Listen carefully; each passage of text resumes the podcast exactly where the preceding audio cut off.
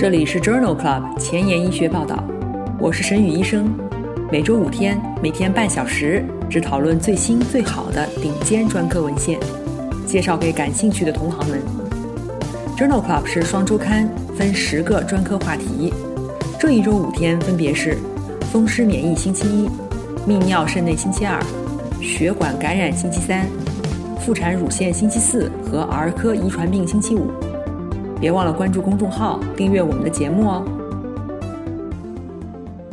今日头条：一，JAMA，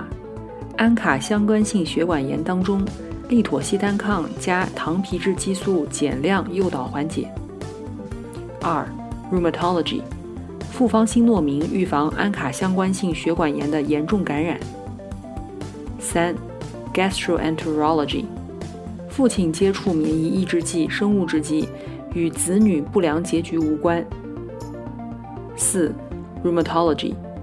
血浆置换治疗皮肌炎合并迅速进展性间质性肺病。五，Nature，COVID-19 患者的多种功能性自身抗体。这里是 Journal Club 前沿医学报道，风湿免疫星期一，Rheumatology Monday。我是主播沈宇医生，精彩即将开始，不要走开哦。今天临床实践的第一部分，我们来聊一聊安卡相关性血管炎。抗中性粒细胞胞浆抗体安卡相关性血管炎是一类坏死性血管炎，没有明显的免疫复合物沉积，主要累积小血管，具有随过氧化物酶特异性的安卡 （MPO 安卡）或者是蛋白酶三特异性安卡 （PR3 安卡）。安卡相关性血管炎主要的临床类型包括：一、显微镜下多血管炎 （MPA）；二、肉芽肿性多血管炎 （GPA），以前也称之为韦格纳肉芽肿；三、嗜酸性肉芽肿性多血管炎 （EGPA），也称为变应性肉芽肿性多血管炎，或者是 Churg-Strauss 综合征。安卡相关性血管炎的治疗目标是获得长期缓解，主要包括诱导期使疾病进入缓解状态和维持期长期缓解，预防复发。诱导期经常使用糖皮质激素联合利妥昔单抗或者是环磷酰胺。对于合并抗肾小球基底膜阳性的，或者是合并活动性肾病、肺出血的患者，可以考虑血浆置换。维持期间的用药常使用的是利妥昔单抗、硫唑嘌呤、甲氨蝶呤或者是马替麦考芬酯。在过去的第四十六期和一百二十六期风湿免疫星期一节目当中，我们曾经两次提到过安卡相关性血管炎，有兴趣的朋友可以点击链接重复收听哦。正如先前提到的，安卡相关性血管炎的标准诱导治疗是使用大剂量的糖皮质激素和环磷酰胺。或者是利妥昔单抗联合治疗，但是高剂量的糖皮质激素增加了不良事件的发生率。在《JAMA》二零二一年六月刊上发表了一项随机对照研究，讨论的是利妥昔单抗联合减量糖皮质激素作为诱导期方案治疗安卡相关性血管炎的疗效和安全性。这是一项多中心开放标签随机非裂效性的四期临床研究。一共纳入了一百四十例新诊断的安卡相关性血管炎患者，这些患者没有严重的肾小球肾炎或者是肺泡出血。入组以后接受减量泼尼松零点五毫克每公斤每天加利妥昔单抗，或者是高剂量泼尼松一毫克每公斤每天加利妥昔单抗。患者平均年龄为七十三岁，女性占百分之六十。治疗六个月以后。两组患者病情缓解率分别为百分之七十一和百分之六十九，符合非裂效性的标准。减量组不良事件发生率为百分之十八，而高剂量组高达百分之三十六。两组的严重感染发生率分别为百分之七和百分之二十。因此，这一项四期临床研究认为，在新诊断的不伴有严重肾小球肾炎或者是肺泡出血的。安卡相关性血管炎患者当中，低剂量的糖皮质激素加利妥昔诱导缓解，并不亚于高剂量的糖皮质激素加利妥昔单抗，而且可以减少不良事件发生率以及感染风险。下面这篇文章讨论的是安卡相关性血管炎当中严重感染发生率以及预测因子。这是一项基于人群的队列研究，发表在《Rheumatology》杂志2021年7月刊上。这一项大型的研究在2300人年的随访当中，一共记录了210例严重感染，严重感染的发生率为每100人年9例，诊断以后第一年发生率最高，为每100人年22例。肺炎、败血症和尿路感染是最常见的感染，机会性感染仅占到所有感染的百分之六。在 Cox 回归分析当中，年龄和诊断时疾病活动度是唯一的独立预测因素。严重感染与诊断以后十二个月的时候器官损伤程度更差、死亡风险更高有关。严重感染是三十二例患者的死亡原因，占到总死亡病例的百分之二十二。因此，这一项基于人群的队列研究认为，严重感染是安卡相关性血管炎最常见的问题之一。最重要的预后因素是年龄较大以及诊断时疾病活动度更高。严重的感染会导致永久性的器官损伤和高的死亡率。那么，如何在安卡相关性血管炎的患者当中预防严重感染呢？在2021年8月的《Rheumatology》杂志上发表了一项荟萃分析，讨论的就是服用复方新诺明是否可以预防安卡相关性血管炎患者当中严重感染的发生率，以及是否能够减少复发的风险。文章一共纳入了八项研究，根据剂量进行了敏感性分析。肉芽肿性多血管炎当中使用复方新诺明960毫克一天两次。或者是九百六十毫克每周三次，与疾病复发风险降低无关。在一项回顾性的队列研究当中证实，复方新诺明联合利妥昔单抗可以预防安卡相关性血管炎患者严重感染风险。因此，这项荟萃分析认为，复方新诺明与肉芽肿性多血管炎复发风险降低无关，但是可以减少安卡相关性血管炎患者的严重感染风险。在肉芽肿性多血管炎当中，停止糖皮质激素和免疫抑制剂治疗以后持续缓解的资料很少。在《Arthritis and Rheumatology》杂志2021年4月刊上发表了一项法国血管炎研究组的注册研究。这项研究对于近800例患者进行了分析，讨论的是肉芽肿性多血管炎患者停药以后持续缓解的情况。在这800人的资料当中，有九十二人在停止糖皮质激素和免疫抑制剂治疗以后，病情持续缓解六个月以上。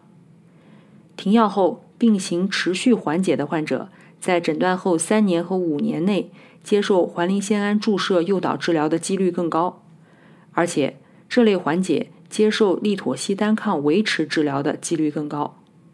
有七十四例接受常规维持治疗，并且参与了十年的随访。其中百分之二十的患者病情缓解超过三年，百分之七的患者病情缓解超过十年。因此，这项注册研究认为，在常规维持治疗以后，有百分之七的肉芽肿性多血管炎患者在诊断十年后持续病情缓解，没有发现可以区分病情缓解和病情复发的基线特征。但是，强化诱导和利妥昔单抗维持治疗以后，病情缓解的几率升高。临床工作繁重琐碎，无暇追踪最新研究，但主任又天天催着写课题吗？那就订阅播客 Journal Club 前沿医学报道，每周五天，每天半小时，这里只聊最新最好的临床文献。想知道哪一天是你感兴趣的专科内容吗？一定要关注我们的公众号 Journal Club 前沿医学报道。今天临床实践的第二部分，我们来聊一聊皮肌炎。皮肌炎是一种常见的炎性疾病，临床表现多数患者为近端骨骼肌无力，并且伴有肌肉炎症的证据。肌无力通常十分隐匿或者是亚急性起病，在数月以内逐渐加重。典型的皮疹包括疱疹、丘疹和向阳性皮疹。间质性肺病在皮肌炎患者当中的发生率在百分之十左右。可能导致快速进展型肺功能衰竭和死亡。炎性特异性自身抗体在百分之二十到百分之四十的患者当中呈阳性。皮肌炎的初始治疗方案为：伴有显著肌无力，则使用糖皮质激素联合硫唑嘌呤、甲氨蝶呤等免疫抑制剂；病情严重，可以给予糖皮质激素冲击治疗。对于复发难治性疾病，可以尝试以下方案，比如硫唑嘌呤联合甲氨蝶呤、利妥昔单抗、静脉注射免疫球蛋白、马替麦考芬酯、环孢素、他克莫司、环磷酰胺等。今天分享的第一篇文章是发表在《Rheumatology》杂志2021年7月刊上。这一项单一队列的研究讨论的是皮肌炎患者当中钙质沉着的临床特点、治疗和预后。研究期间一共招募了六百多例成人皮肌炎患者，其中有三十五人存在钙质沉积。多变量分析当中，钙质沉积与以下的因素相关，这包括发病年龄较小、伴有吞咽困难、伴有皮肤溃疡。抗核基质蛋白二抗体阳性，但是不论糖皮质激素的剂量如何，双磷酸盐治疗都不能够有效的改善钙质沉着。在随访期间，钙质沉着组患者的死亡率为百分之五点七。因此，这项单一队列研究认为，钙质沉着是一种罕见的皮肌炎临床特征，双磷酸盐无法有效的控制钙质沉着。但是总的来说，此类患者的整体结局良好。幼年型皮肌炎是一种罕见的自身免疫性疾病，糖皮质激素和免疫抑制剂治疗以后，仍然有部分患者的疾病难以得到控制。Janus 激酶和一型干扰素信号通路可能参与了幼年型皮肌炎的发病。在《Rheumatology》杂志2021年4月刊上。发表了一项概念验证阶段的研究，讨论的就是 Janus 激酶抑制剂，也就是 JAK 抑制剂托法替尼治疗难治性幼年型皮肌炎的疗效和安全性。这项研究一共纳入了三例患儿，给予托法替尼五毫克 BID 至少六个月。这三例患儿对于托法替尼的耐受性都很好，而且治疗反应良好。儿童肌炎评估量表、手动肌肉测试八以及医生整体疾病活动度和炎症指数均得到显著改善，而且没有不良事件发生。因此，这一项概念验证阶段的研究认为，使用托法替尼可以改善难治性皮肌炎患者的肌力，缓解皮损，提高生活质量，而且减少糖皮质激素的使用。但是仍然需要进一步的随机对照研究来评估其疗效。下面分享的两篇文章讨论的都是皮肌炎合并间质性肺病的治疗。第一篇文章是一项回顾性的分析，发表在《Rheumatology》杂志2020年11月刊上。MDA5 抗体阳性的皮肌炎患者当中，经常伴随有出现迅速进展的间质性肺炎。此类患者的预后很差，部分患者在接受糖皮质激素、钙条磷酸酶抑制剂和环磷酰胺静脉注射以后，仍然无法得到缓解。这项回顾性的分析讨论的是血浆置换在此类难治性疾病当中的疗效以及其预后相关因素。研究一共分析了三十八例抗 MDA5 阳性的皮肌炎间质性肺炎患者。这些患者根据是否合并有呼吸功能障碍，可分为两组。在十三例伴有呼吸功能障碍的患者中，八例接受了血浆置换，其余五例死亡。治疗前，中性粒细胞淋巴细胞比例升高，血清铁蛋白升高，低氧血症、CT 评分以及治疗前四周的 KL6 水平是疾病进展的预后因素，而且。伴有呼吸功能障碍的患者当中，血清当中白介素一、六、八、十、十二、十八和 SCD 幺六三等细胞因子水平均显著高于不伴有呼吸功能衰竭的患者。因此，这项回顾性的分析认为，血浆置换是抗 MDA5 阳性皮肌炎合并迅速进展型间质性肺病患者最有效的辅助治疗手段之一。部分生物学标志物有助于对于预后较差的患者进行及时的鉴别，尽早治疗。关于皮肌炎相关间质性肺病分享的第二篇文章，是一项多中心回顾性队列研究，发表在《Arthritis and Rheumatology》杂志，二零二一年四月刊上。这一篇文章的目的是建立一个多肌炎、皮肌炎相关间质性肺病的患者死亡风险预测模型。文章使用近五百例的患者作为延伸队列，另外一百例患者作为验证队列。在延伸队列当中，C 反应蛋白 KL6 水平被确定为多肌炎、皮肌炎相关间质性肺病患者死亡风险相关的独立危险因素。这与患者的抗 MDA5 抗体水平无关。基于这个发现，作者开发了一个基于 MDA5 抗体状态、C 反应蛋白水平和 KL6 水平的 MCK 预测模型。根据风险因素的数量，分为死亡低风险组小于百分之十五、中风险组百分之十五到百分之五十和高风险组大于等于百分之五十。使用这个 MCK 模型，可以成功的区分。抗 MDA5 阳性患者和阴性患者的累计生存率。因此，这项多中心回顾性队列研究认为，基于 C 反应蛋白、KL6 水平和抗 MDA5 抗体状态而研发出的这一项风险预测模型，可以有助于预测多肌炎、皮肌炎相关间质性肺病患者的预后。今天交叉学科的板块，我们来聊一聊消化科和免疫科相交叉的文章。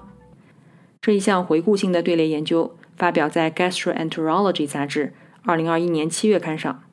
文章主要讨论的是患有免疫介导的炎症性疾病的父亲，在母亲受孕前后接触免疫抑制剂和或生物制剂对于后代出生结局的影响。研究一共纳入了七千多例患有炎症性肠病。类风湿性关节炎、银屑病、银屑病性关节炎以及强直性脊柱炎的男性，他们在子女出生前三十四周到六十周接触了免疫抑制剂和或生物制剂，这其中包括球嘌呤、甲氨蝶呤、肿瘤坏死因子阿尔法抑制剂和其他生物制剂。与没有接触此类药物的父亲相比，子女出现主要先天畸形的患病率为百分之三点四。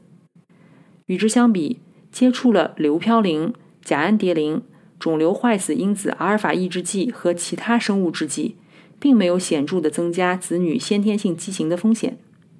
也没有观察到父亲服药与子女早产或者出生体重低有任何关联性。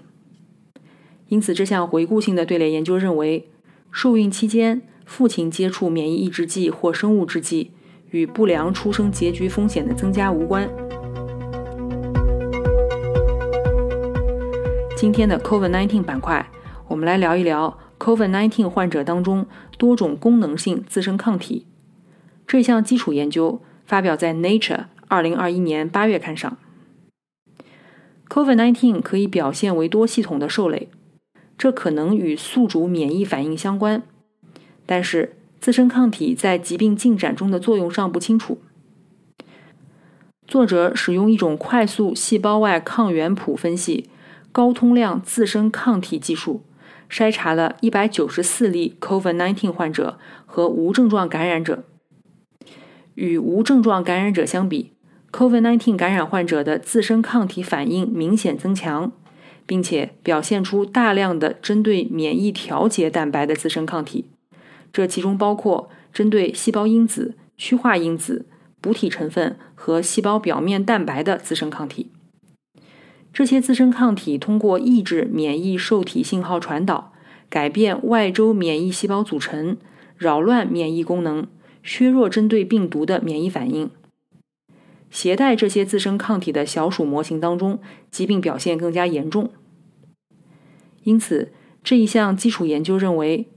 对抗组织相关抗原的自身抗体提示这些抗体与 COVID-19 的临床特征有关。今天的节目就聊到这里，如果你真心喜欢我的节目，不用给我点赞，现在就去转发分享吧，